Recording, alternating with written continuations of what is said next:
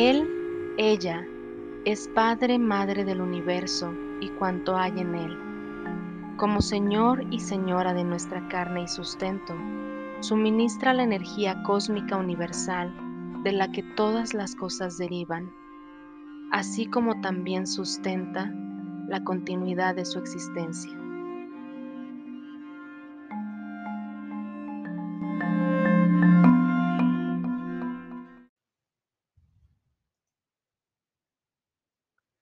Hola, ¿qué tal público? Es un gusto para mí saludarlos nuevamente en este segundo episodio de Conexión, un espacio hecho en colaboración con el podcast Sin pies ni cabeza, donde intentaremos episodio a episodio develar la raíz de nuestro origen. Y bueno, en este episodio que forma parte ya de la primera temporada de Conexión, les seguiré hablando, por supuesto, de teorías, que sustentan los orígenes de nuestra raza humana.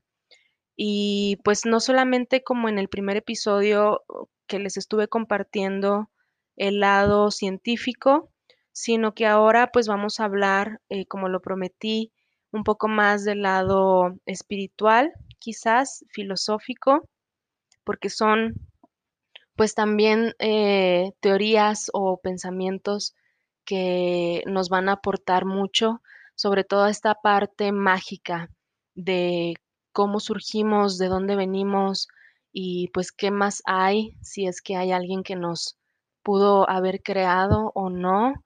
Entonces vamos a viajar un poquito más en ese, en ese sentido. Eh, sin más preámbulos, para este episodio les voy a estar compartiendo de el Ometeolt, quien fuera el dios doble o dios dual de la antigua civilización mexica. Y vamos a ver por qué este dios es muy interesante para lo que es eh, la creación de, del universo o de la raza humana eh, para esta civilización, puesto que ellos también pensaban que este dios doble o dios dual pues era eh, meramente el dios de la creación. Y a manera de introducción, claro, lo primero que me gustaría hacer es que recordáramos quiénes fueron los mexicas, esta gran civilización prehispánica que también son conocidos comúnmente como los aztecas, dado que en la época prehispánica era muy común que los miembros de una sociedad recibieran su nombre de acuerdo al lugar en el que vivían que originalmente para los mexicas fue el Aztlán, de ahí viene aztecas, y este lugar al parecer estaba situado al noreste de Mesoamérica, nada más ahí dato. Los mexicas fueron la sociedad que dominaba la mayor parte del territorio mesoamericano al momento de la conquista española.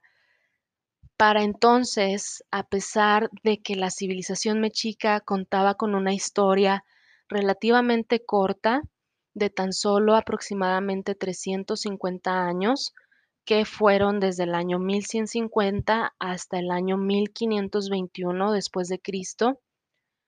Y bueno, se dice que es un periodo relativamente corto a comparación de largo tiempo en el que otras culturas de la región se habían desarrollado pero en este periodo los mexicas no solamente habían fundado y llevado ya a su apogeo a la ciudad de Tenochtitlan, donde se cumplió esta gran profecía del águila devorando a la serpiente en el nopal, sino que ya habían logrado establecer su dominio.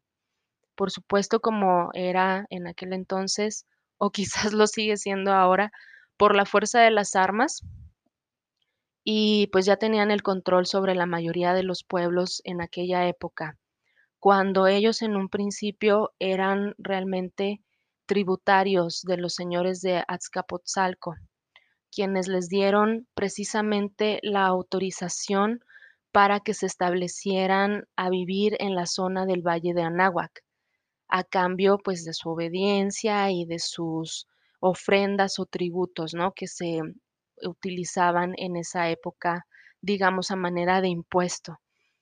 Entonces, bueno, nada más para seguir platicando y recordando quiénes eran los mexicas que tenían esta creencia en el Ometeotl, dios de la creación o dios de la dualidad, pues los mexicas en poco más de un siglo lograron extender sus dominios y mucho tuvo esto que ver con las extraordinarias alianzas que ellos sostuvieron con otros pueblos de la región, con los que finalmente lograron derrotar a los señores de Azcapotzalco en el año de 1427. Ah, estas alianzas son conocidas como la triple, alianza, eh, pues se, se conformaba tanto de Tenochtitlan como Texcoco y Tlacopan. Entonces, estas sociedades eh, que las precedieron, pues ya ayudaron también a impregnar a la sociedad mexica de todas las costumbres y creencias. Entonces, en realidad, pues era una cultura muy rica, ¿no? Porque ellos pues iban mm, tomando también parte de la religión, eh, de la manera de pensar, de vivir de todos estos pueblos que iban conquistando.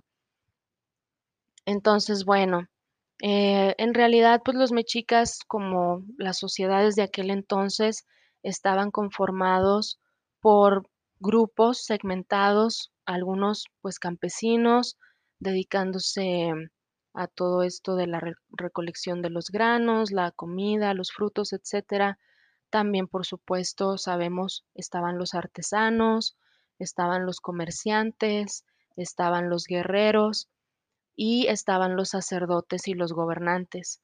Eh, pues como lo mencioné, eh, la religión, pues eh, siendo esta mezcla, también, bueno, formaba un papel elemental o fundamental, ¿no? En la sociedad.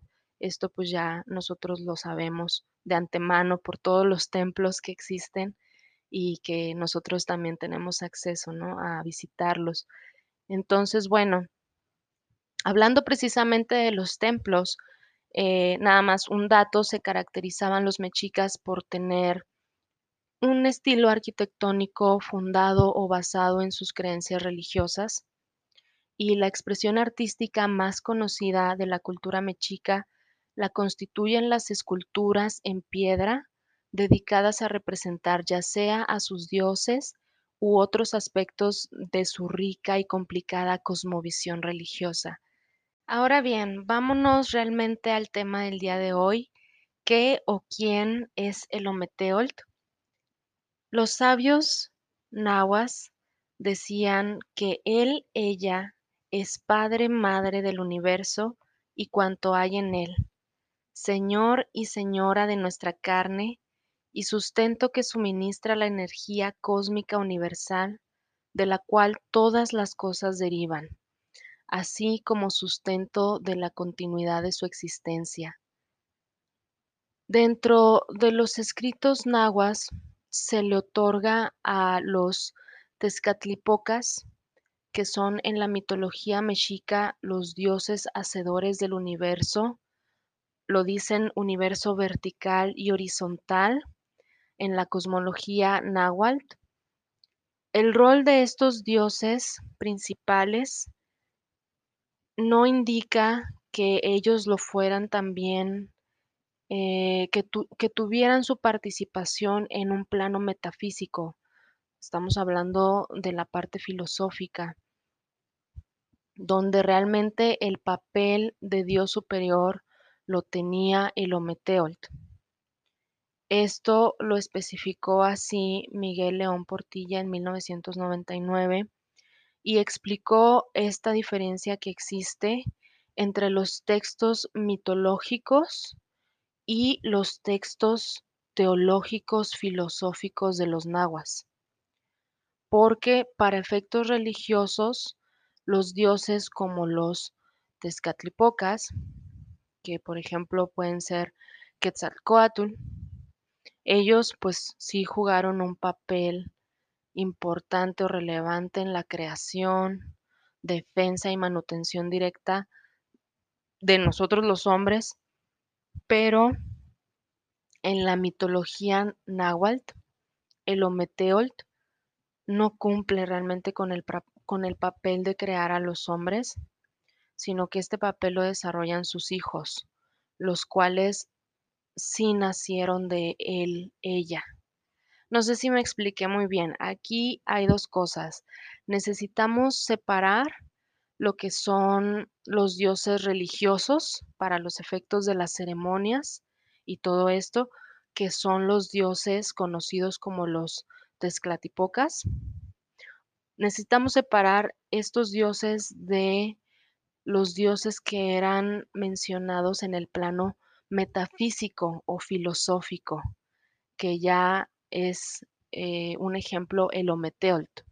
Entonces, si, si, lo ponemos en una jerarquía, el Ometeolt estaría por encima de los Tezcatlipocas, porque del Ometeolt, que sería el dios del origen, nacen sus hijos, que serían los dioses de la religión, y estos estarían jugando el papel de creadores de los hombres. Pero sin el Ometeol, pues no hubiera un origen en realidad. Entonces lo que es el Ometeol es tratar de explicar no un Dios como tal figura, hombre, Dios creadora, sino toda esta amplia visión de cómo surge todo en donde antes no había nada, como lo hablábamos en el episodio anterior. Entonces es más que nada el surgimiento de que exista algo en el universo. ¿Qué significa que el Ometeolt sea el dios superior en el plano metafísico? Para empezar, pues tenemos que saber lo que el término metafísica significa. La metafísica es la parte de la filosofía que intenta conocer la verdad más profunda de las cosas. La metafísica pregunta por qué las cosas son lo que son y más allá de todo, por qué son, por qué existen. Es la parte de la filosofía que estudia la naturaleza, la realidad con sus leyes y sus componentes fundamentales, estudia el ser, estudia la existencia, la realidad objeto, el sujeto, el tiempo, el espacio.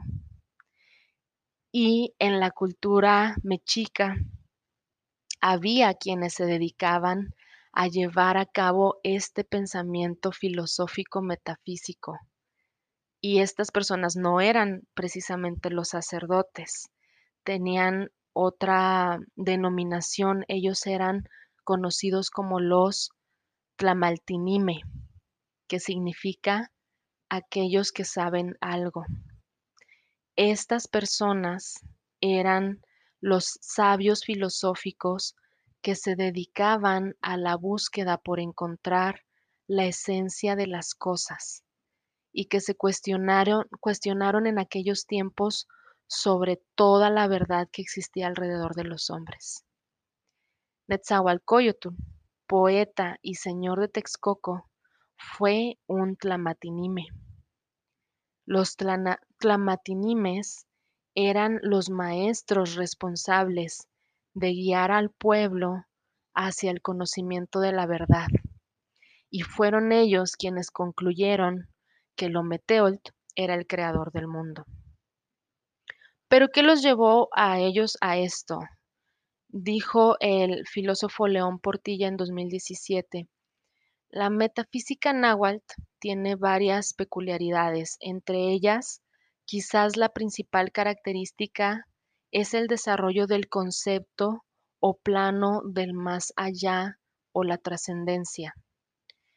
Es porque al igual que como pasa con otras tradiciones que defienden esta idea, reconocen varios tipos de estados mentales y de acceso a la verdad, caracterizando a la ignorancia de esa trascendencia como estar en un estado de sueño, y que al reconocer ese más allá sucede como un despertar de la verdad. Y esto significa que los sabios nahuas estaban conscientes de que si la verdad está dispuesta, aquí ya vamos a entrar en temas muy profundos, ¿eh? así que no se me pierdan. Esperemos me puedan seguir en este aspecto porque pues sí está muy filosófico y hay que poner bastante atención. Aquí estamos hablando de que si la verdad está dispuesta en algo que está más allá de toda experiencia sensorial humana, mientras nosotros estemos vivos con estos sentidos que no podemos percibir la verdad que está más allá, nos mantenemos ignorantes y estamos limitados a no conocer esta verdad por culpa de nuestra propia naturaleza e incluso por culpa hasta de, de, que nosotros manejamos un lenguaje que usamos como única herramienta para interpretar al mundo. ¿Cómo podríamos nosotros saber si las facultades con las que contamos nos permiten conocer el mundo tal cual es? Si la única forma que tenemos de verificar esto es por medio de estas mismas facultades. ¿Cómo podremos saber si nuestro lenguaje es significativo y logra denotar o logra designar estas propiedades y hechos del mundo cuando es la única forma que tenemos para comprenderlo y expresarlo? Es decir, eh, en algo, un término más sencillo, ¿cómo puedo yo confiar en mis ojos si mis ojos están limitados a lo que pueden ver? O más bien, ¿cómo puedo yo confiar en que lo que existe o lo que es la verdad de este mundo puede ser visto con mis ojos? Si mis ojos son una herramienta limitada a lo que únicamente la luz deja pasar y yo puedo ver. ¿Sí me entienden? O sea, ¿cómo puedo yo saber que lo que estoy tocando es la única verdad si estoy limitada a tocar y por ese tacto conocer el mundo únicamente? O sea, nosotros tenemos cinco sentidos y esos cinco sentidos nos limitan en el aspecto en que yo puedo conocer únicamente lo que puedo ver. Yo puedo conocer y ser consciente únicamente de aquello que puedo oler, de aquello que puedo probar, de aquello que puedo sentir. Pero eso es limitarme a tener un conocimiento del universo basado únicamente en mi propia experiencia y en lo que mi cuerpo como herramienta me puede dar. Entonces, ¿qué más puedo tener para conocer acerca de la verdad? Este es el aspecto metafísico. Este es el aspecto que nos habla de que nosotros permanecemos en este sueño dormidos y que quizás haya otra manera de despertar hacia la verdad y de comprenderlo no solamente por medio de, esta limitación que ahorita nosotros experimentamos por el simple hecho de estar vivos en la manera en que lo estamos. Una frase que decían los sabios nahuas, solo venimos a dormir, solo venimos a soñar. No es verdad, no es verdad que venimos a vivir sobre la tierra. Entonces, en aquel tiempo, los filósofos nahuas realmente se sentían acosados por este problema. Ellos estaban empeñados en la búsqueda de una nueva forma de saber, de aprender, capaz de llevar al hombre al conocimiento seguro, cimentado en sí mismo, y ellos buscaban descansar toda consideración verdadera, o sea, encontrar toda consideración verdadera, valga la redundancia, acerca de la verdad. ¿Cómo podían ellos lograr algo así?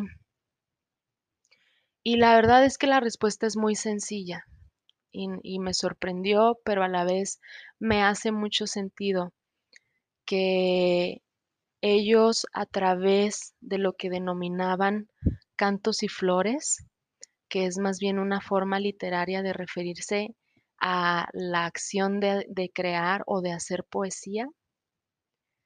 Ellos a través del desarrollo de la poesía estaban tratando de buscar un nuevo tipo de saber que realmente cumple con el requerimiento de poder exceder los límites del intelecto, sin llegar a exceder el sentido absoluto de los límites humanos. Yo sé que esto puede ser muy complicado, pero pensémoslo así. En la expresión artística, el humano desarrolla un, un sexto sentido, vamos a llamarle. En la expresión artística, el humano es más que humano o más que bestia.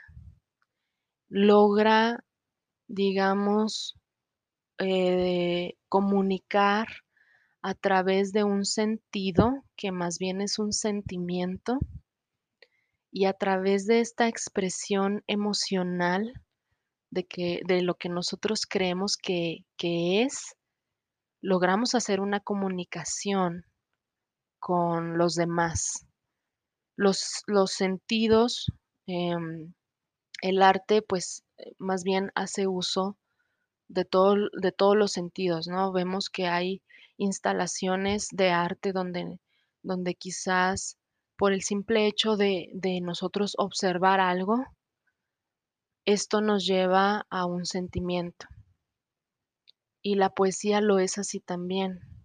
La poesía, nosotros podemos estar leyendo algo o podemos estar escuchando algo de alguien que es poesía y a través de esto vamos a, a lograr conectar una emoción o una verdad de, de alguien más hacia nosotros o de nosotros hacia alguien más.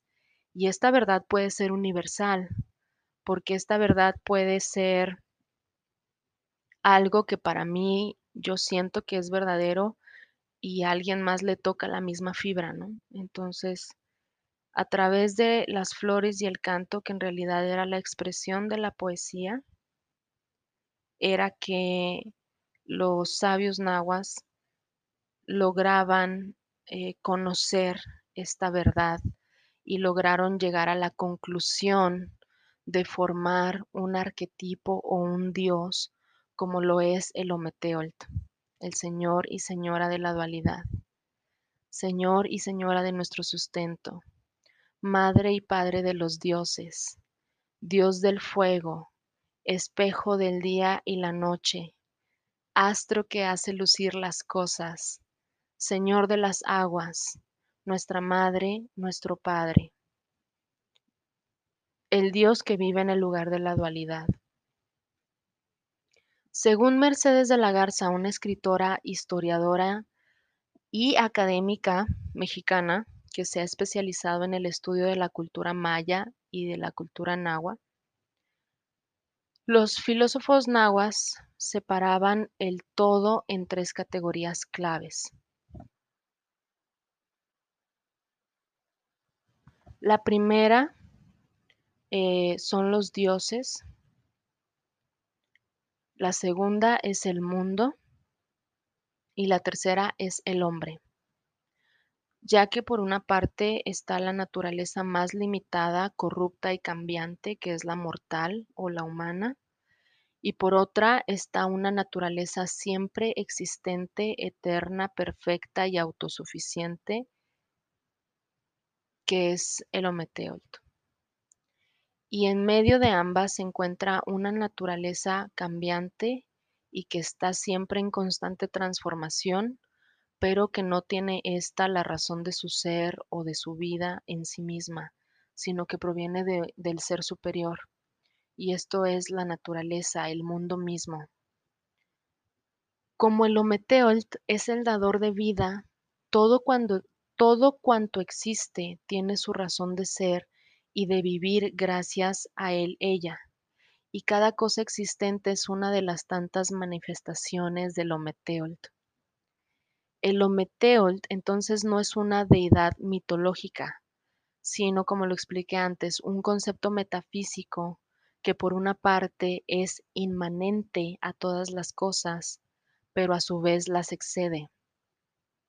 Su trascendencia se manifiesta en la inmanencia, aunque también va más allá de esta. El Ometeolt es algo más que su manifestación de las cosas existentes. Decían que su morada está en lo más elevado en la treceava esfera de los cielos. Y según León Portilla, este, esta treceava esfera en los cielos es el lugar de la dualidad. Y qué curioso, ¿no? Que este dios Ometeolt precisamente tenga que representar la dualidad, algo innegable de nuestra existencia, una condición que existe hasta en lo más profundo de nuestro ser y de nuestra química, porque así lo vemos, estamos, quizás eh, haya que hacer un capítulo diferente para poder hablar de esto más a profundidad, porque sí da mucho de qué hablar, pero desde nuestra química somos, somos em, electrones, somos protones y somos neutrones. Entonces tenemos un lado de carga positiva, tenemos un lado de carga negativa y tenemos la carga neutra, ¿no? Pero en realidad, pues somos una cosa o somos la otra. Es la dualidad algo innegable de la existencia, no solamente de nosotros, sino de todo el universo, de cómo existe el día y la noche, de cómo existe el fuego y el agua, de cómo existe lo femenino y lo masculino, de cómo existen arriba y abajo, derecha e izquierda, no sé, ah, por decir ejemplos sencillos en este momento que se me vienen a la mente, pero incluso yo ya había preparado un guion acerca de la dualidad y yo creo que estaría interesante abordar en ello en el siguiente episodio para que podamos comprender cómo estamos afectados por esta dualidad y cómo esta dualidad es eh, toda la realidad en la que hemos sido creados. Y curiosamente, pues los mexicas así lo percibieron, ellos supieron que la esencia de la humanidad estaba basada en una dualidad y por lo tanto así es representado el Ometeolt, que es el dios del origen, pero el origen se da dual. En el origen existen polos eh, positivo y negativo, existe lo malo y lo bueno. Entonces así estamos divididos o así nos percibimos en este mundo. Y eso es lo interesante también de este Dios, que es el Dios del origen y el mismo Dios de la dualidad, porque así, así es, ¿no? Así son las cosas. Y ya finalmente para, para salir y terminar este episodio, una reflexión o un pensamiento acerca del Ometeol relacionado con esto es la dualidad del Ometeol no solo refleja el constante cambio y la complementariedad de los contrarios, sino también la completitud que esto presupone. Es la multiplicidad de lo cambiante que a su vez es abarcada por la unidad dual de lo eterno. Y esto nos dice simplemente, sí, la dualidad existe, es, es una realidad, pero a la vez la dualidad no tiene que significar separación únicamente, porque también representa completitud. Y bueno, indagaremos un poquito más de esto quizás en el siguiente episodio. Hasta aquí los dejo. Muchísimas gracias por haber escuchado el episodio número 2 de Conexión. Les recuerdo que este es un espacio hecho en colaboración con el podcast Sin Pies ni Cabeza.